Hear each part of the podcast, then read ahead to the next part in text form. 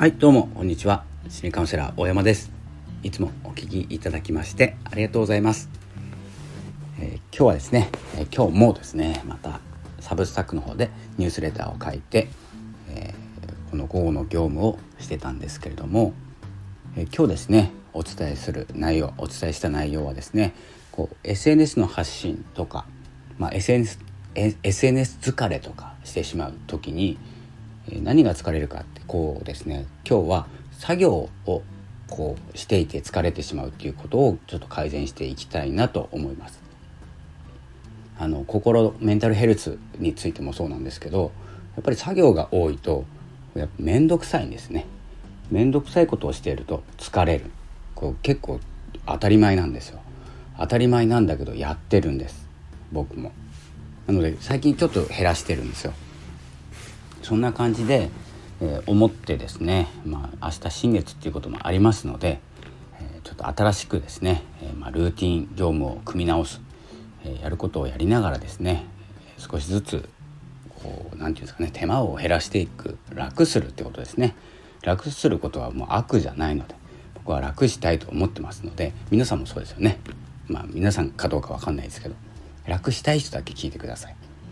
え、ということで、えー、今日はですね、まあ、SNS で発信するなら連載もので考えましょうということでお伝えしてきます。結構すぐ分かりますね。SNS の連載って結構分かりづらいんですけどつながりですよね。次へのつながり。で、えー、今日ですね、まあ、次へのつながりと前へのつながりっていうお2つですね。お二つっていう言おうとしたんですけどお二つですね、えー、そ2つあります。えっとまあこれ何でやるかっていうと、まあ、プロモーションが楽になるっていうこととプロモーションって宣伝ですね宣伝しなくても読んでいただく聞いていただける、えー、ことと前の話が気になるから遡って見てもらったり聞いてもらったりしてもらえるっていうことにつながりますので、まあ、楽できるんです。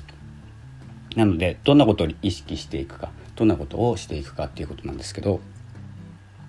えー、っとですね、まあ、つながりを持たせるっていうことでまあ SNS の発信にしても今日思ったこと今思ったこともいいんですけどあの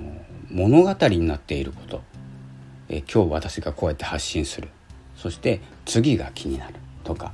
でこの人物僕という人物が気になってくる。で以前の方に以前の放送はどんな放送してんのかな？って聞いてもらえる。とかですね。こう今日の放送だけにとどまらないっていう発信をして、えー、意識していくとですね、えー、どんどんつながるんじゃないかなと思っております。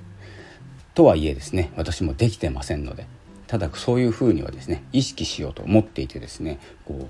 まあ、最後の方にお伝えしようと思ったんですけどこう前編とか後編とか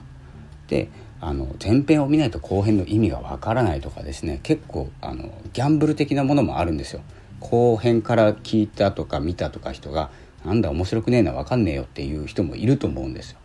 でもですねその中の何人かは前編が気になるんですよ。ということで1個遡るじゃないですか。でブログのほとんどって読まれないんですよ。Google 検索とかあの SEO 対策されてればですね上位表示されているものがまた見られるんですけどほとんど前の記事っていうのはあの積み重ねられたものになってきます。なので、まあ、無駄ではないんですけど、えーと、結構記事的には、えーと、価値をなさないものになっていく可能性が高いということでまた読んでもらうためにはそういう仕組み化していく、えー、取り組みが必要かなと思ってます。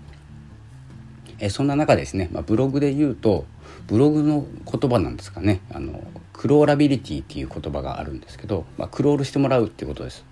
要は。で記事の中にですねあのまあ、皆さんややられてるんですよ。あのブロガーの方。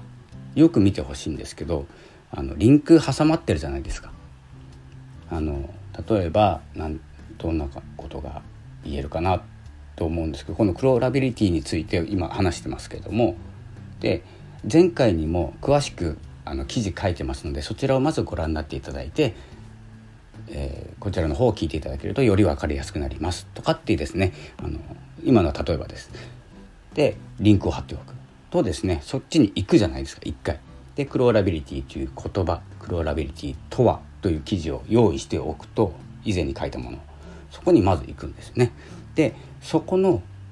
えー、クローラビリティとはというところにもまたどこかに紐づくリンクを入れておくするとどんどんですね自分の記事の中でこうクロールしていく回っていくんですね。でで今の記事に戻るするとまたその最後に、えー、次はこんなお話をしますとかですね、えー、入れておくとどんどんですね自分の中で自分の記事いろんな人の記事を読むんじゃなくて自分の記事だけで完結させるような動きをとっていただけるようになります。これがまあクローラビリティっていうですね、まあ、仕組みなんですけれども仕組みかどうかわかんないですけどね、まあ、ちょっとあの専門家じゃないので、えー、言葉だけ知ってるだけなんですけどそんな感じでこう記事を回していくっていうか、まあ、あの資産そこから初めて資産になる記事と、えー、価値が生まれるんです。というふうな感じを SNS の発信でも持たせていく。これあのツイッターでやってる人いますね。よく見たら。結構ですねあの、まあ、流行っている方とか次が気になるっていうツイートしてるんですよ。なのでブックマークじゃないか。ツイッターは何かありますよね。チェックするやつ。で止めてたりえっ、ー、とまあブログとかだったらブックマークなのかなと思いますけどで自分のコレクションにしちゃったりノートで言うとマガジンですね。マガジンに入れていくと次が気になる。で更新が待ち遠しくなる。というふうな感じでこのちょっと今日内容言い過ぎてますけれどもいつもですね、まあ、この内容はニュースレターに書いてますっていうこれもそうですね。一種のこう促しなんですけれども、えー、そうやってですね、まあ、記事の方には詳しく書いておりますって言ってですねこうニュースレターの方を僕はですね読んでいただきたいと思っている放送をしてたりするんですけれども今日ほとんど喋ってますのでニュースレター今回行かなくていいかもしれないです。そんな感じであの、まあ、SNS について SNS 発信をどんどん楽にしていくとか仕組み化していくもうプロモーションをを考えないでどんどんストーリー化していくだけで、えー、昔の記事が生き返っていくっていうですね、えー、ことを思ってですねこれを意識して、えーとまあ、何が何をしたいかというとそのプロモーションを楽にしてまあ本当お金払って宣伝してもいいんですけれども、えー、プロモーションを楽にして、えー、記事に専念するとかえ更新に専念する。力エネルギーですね。エネルギーを使うところを今日の放送とか今日聞いてくれている人をどれだけ喜ばせるか。喜ばせれるかということを考えていくと,、えーと、そしてまあこうクロールしていく、えー、ストーリーになっていくと次がどんどん気になっていって次の更新もえ待っていただける受け取っていただけるっていうですね、えことにつながるのではないでしょうかというですねお話でした。なのでまあ僕もですねいつも短編で短編というか単発で終わってるんですけれども3日に1回とか2日に1回でもいいので前編後編でもいいし、とまあ、3部作でもいいですけれども、えそんなようなですねこう促し方これは3部作になってますって言えばですね3本気になったり3本目から見たら1本目が気になったりっていうような感じでどんどんですねこう誘導していくということが大事だと思います。これはもうブログでも SNS でも音声でも一緒です。えー、というような感じで、まあ、意識を持ってですね、え、自分を改革していきましょうというお話でした。え、それではまたお会いしましょう。ありがとうございました。さようなら。